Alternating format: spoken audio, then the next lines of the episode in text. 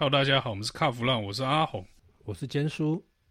坚叔啊，我们今天要跟大家讨论一个比较有趣的话题哦。嗯，那这个议题呢，平常我们很少接触到，可是你在街上呢，嗯，倒是还蛮常看到这种车型的哦。是什么车型？我们今天要讲的是商用车哦。因为平常我们都讲这个乘用车，可是这个商用车这一块啊，虽然路上跑很多，但是我们却很少提到。那是一个很有趣的一个族群哈。其实我们看到这个每一年这个汽车销售哈，这个是大概三十几万辆到四十万辆。我跟你讲，这个里面哈，商用车占的蛮大一部分。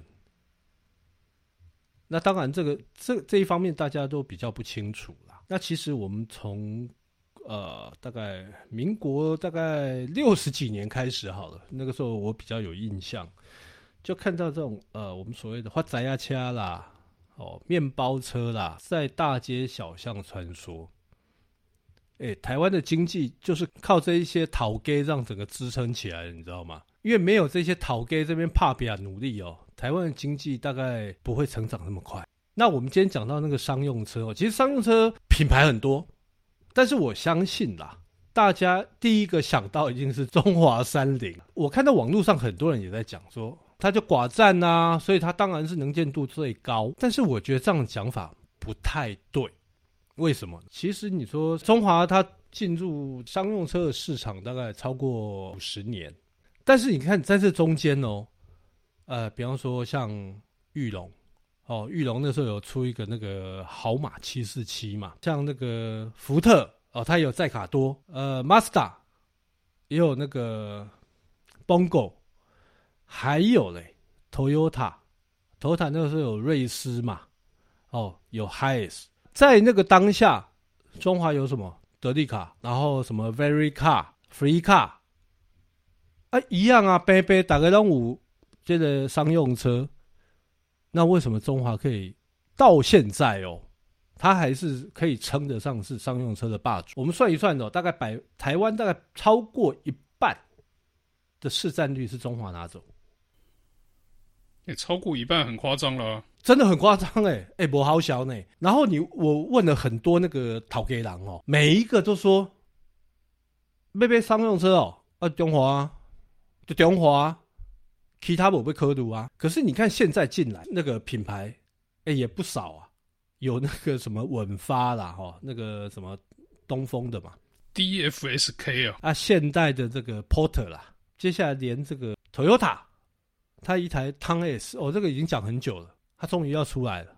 还有 Suzuki 的 Carry，这个比较特殊，这这是进口的。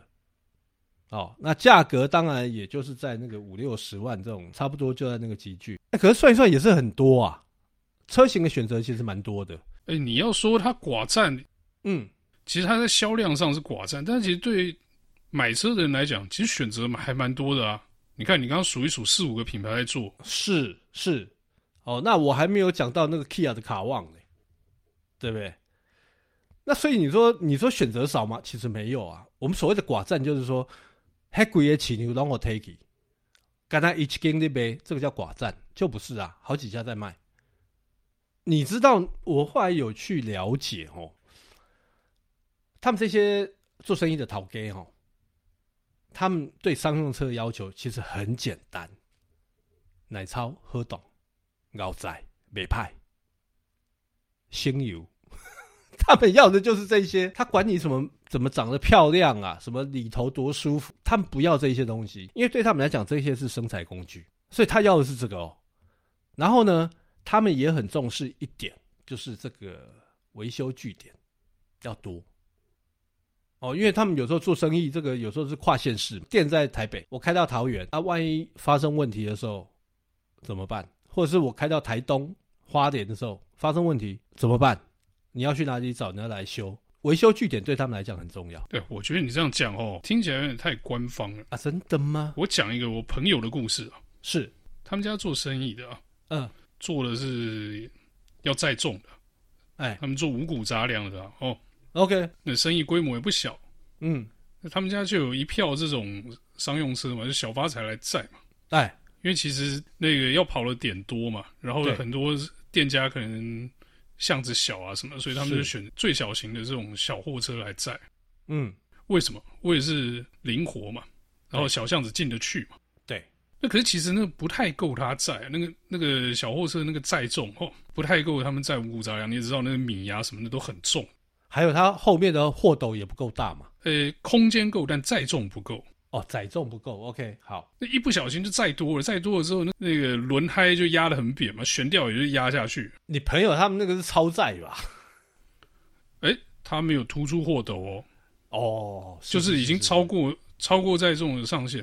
是，可是呢，嗯，但是一开始不知道是这样乱搞，哎、欸，后来就发现，哎、欸，这样不行，这样轮胎去的很快，悬吊也很容易出问题。哎、欸，可是呢，去修车的时候，是不是说，要不然你那叶片弹簧，我帮你加多一点了？哦，帮你撑起来啊！嗯，OK，有一些这种很奇怪的偏方可以来解套哦。对对，其实货车在这方面，我觉得它的弹性是比乘用车还多的哦。而且我觉得哦，你刚才提到这一点，他说从叶片弹簧下手，对不对？这个哦，如果是没有经验，他没有办法这样跟你讲。你知道吗？因为它可能多一片两片，它可能那个承载的重量就更多。没有经验，他没有办法这样子。我之前有问过那个有一些做商用车的这个技师啊，他说有时候他们那个已经修到成精，你知道，车子还没有进来，听到外面的声音，他就知道说，哼，这下大概下面问这个牌一样。我是觉得啦，因为商用车哦。都处在一种高负载的状态，不只是载重了。那因为你载重之后，引擎的负荷也重，所以在消耗上是比较快一点的。对，那当然消耗多的时候，什么东西会先坏？哈，嗯，搞不好我们去研究久一点之后，也会发现说，哎、欸，其实通病就那几个。对对，所以我觉得这个都是靠经验的累积，你知道吗？不过经验累积哦，这不在车上，经验累积是要在这个技师身上，所以这个很重要啊。其实我之前有去采访过，大概。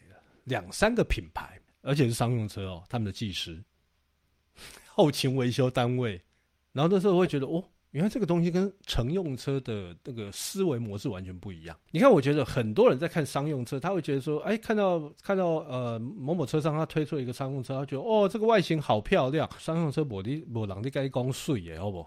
商用车漂亮真的不是重点。其实我们这里可以分享一些经验给，譬如说生意刚草创的。这个新创投家们，又或者是说你要换第一步要第一次要踏进这个商用车门槛的这个头家们哦，这个大企业有做嗯。做这种物流的，或者是做这个运输业的，这些老板怎么看待这些车子？我去采访的是这个超大型的这个集团哦，那他们那个是有做重车的，OK，就是从从大到小，从卡车、消防车什么都有那种，哎哎。那他们就说，从这个大气的角度来看，哈，嗯，我最重要的是什么？我最重要的是营运成本，嗯，那在车上也是一样，所以你第一个买车不能太贵，嗯，第二个，你车子的消耗，对，能少尽量少，对，然后第三个油耗，但是他说油耗这个取决于你是这个驾驶人怎么开了，这个油耗比较飘忽一点。然后还有你的这个载货的状态怎么载？因为那个载重的时候油耗油耗得多嘛。不管你怎么去评判这个事情哦，算到最后你就是算钱。对对对。那他们有一个很有趣的这个计算单位嘛，就是嗯，一公斤的货物每公里要花多少成本？嗯，他们这样拆下来是拆到这个，譬如说一公斤每公里多少钱，或者一公吨每公里多少钱？OK。然后反推回去，就是你拆下来之后，你买这台车这个数字是多少？然后买、嗯、买 A 是多少？嗯、买 B 是多少？买 C 是多少？嗯，是用这样的方式来决定说我要买哪一台车。对，那你觉得赢的是什么？赢的会是漂亮吗？不会，赢的是这个车上有 CD 音效，不会，绝对不是啊！赢的是最低的单位运输成本。所以你的意思就是说？谁最少进到这个所谓的维修保养的这个地方？因为那个都是时间嘛，谁就赢哦。是不是应该这么说？呃，因为你进了保养厂的时候呢，你的车子就不能帮你跑生意了嘛，对不对？不管什么生意，在保养厂里面是跑不到生意，除非你是去保养厂送货嘛。没错。所以你在保养厂的时间当然要越短越好，因为那就是耽误你的营运的时间了、喔。嗯嗯嗯嗯嗯。嗯，那比如说，哎、欸，小车很常说这个，你这是大保养哦，六万公里、十二万公里大保养，不好意思，留车留一天哦。嗯，哎、欸，你商用车如果留车留一天的时候，你明天货怎么送啊？而且错赛啊，所以那个商用车绝对不能停那么久的。对，不能停那么久，这就牵涉到另外一个点喽。嗯，你的后勤服务有没有办法满足这些老板？啊，是，尤其是你说，我们今天在看这个比较小型的企业哦，他不可能自己去养一个车队，嗯、就不可能自己去养一个基本的保养厂。你说那种大型的，譬如说什么客运啊，或者是那种长途的这种砂石啊，或者是中油啊，他们在运油这种，嗯，他们可以自己养保养厂。对，他们自己有车队可以轮调，但如果你只有两台车或者一台车的时候，你不可能做这件事情嘛？你要仰赖车商的保养厂嘛？你的要求会是什么？赶快啊！我车进去之后五分钟就可以出来啊！嗯嗯嗯嗯嗯嗯，同意，不要妨碍我这个跑生意的时间呐、啊。对对，那我们可能讲的夸张哦，但是这个还没有经历过这个自己上路做生意的这个未来老板们哦。这真的要听我们一句劝，嗯、你买了漂亮的车，不如买一台实用的车。简单来讲就是哦，一架车咬咬吞咬动啦，真正水无路用啦，水是水给别人看，到时候好了漂漂亮亮的，结果问题一大堆，生意都不要做了。不要说问题一大堆，万一你去保养，他跟你说：“哎、嗯欸，不好意思，那个。”才两个钟头，两个钟头，两我疯掉好不好？两个钟头或许还可以接受了，动不动就留车了。他、啊、如果说哎、欸、不好意思缺料，可能要三天，那就 K 笑了，这样就不 OK 的啊。那刚才讲到这个维修保养哦，嗯，那其实商用车还有一个很重要的东西了，叫做这个后装哦。那不像我们这个乘用车后装，给你装什么卫星导航，装什么这个车上影音系统，货车的后装不是装这些哦。如果不是常接触商用车的这个听众们，可能不晓得，你的货车买来的时候啊，后面是空的，是两根铁架。就你要是货斗，你要这个上面有帆布棚，或者是你要有车厢，或者是说甚至你要改成这个什么行动咖啡车哦，这是后续你要自己处理的。嗯，汽车公司卖给你的时候是什么都没有了。对，你说呢？呃，你要自己去找这些东西吗？你你一定不知道去哪找嘛。对，对你如果第一次买这种车的时候，你一定一头雾水，是接下来我要怎么办？而且还有的还怕被坑嘞。这时候怎么办呢？其实车商自己虽然不做货头，不做后箱，或者是不做什么行动咖啡车哦。对。可是呢，因为买货车的头家哦，都需要这些东西，所以谁这时候出来了？这时候跳出来是业代。哎，他说卖车给你之后，他还帮你联络，就是，哎、欸，找看这个，你这货都要做什么？你这帆布棚要找谁做？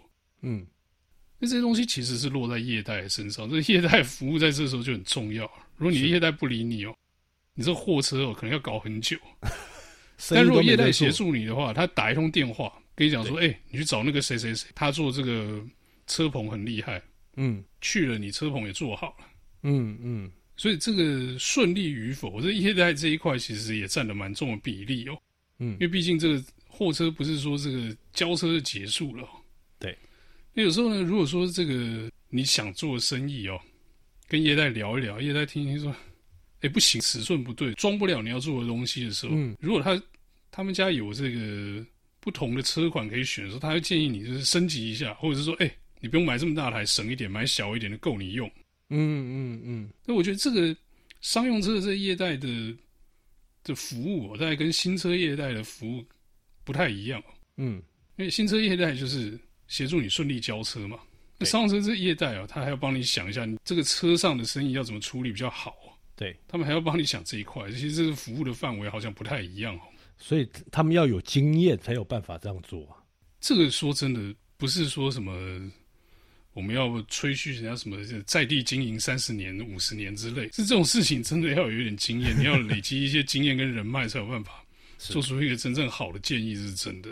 OK，所以哈，我们这一集就是啊、呃，提供给有意要自己做头家，还是说已经是头家，但是你又要想要新购这个商用车的这些人哈，不论你在购车之前，你一定要先考虑到，当然价格、服务嘛，维修，然后甚至于在后装哈，就加装的部分，是不是可以让你很满意？好，只要可以满意啊，当然还有另外一个维修据点要够多了，卖好就够喽。只要这些都可以满足，我觉得你就可以下手。好，我们这一期节目就到此告一段落，谢谢大家的收听，谢谢。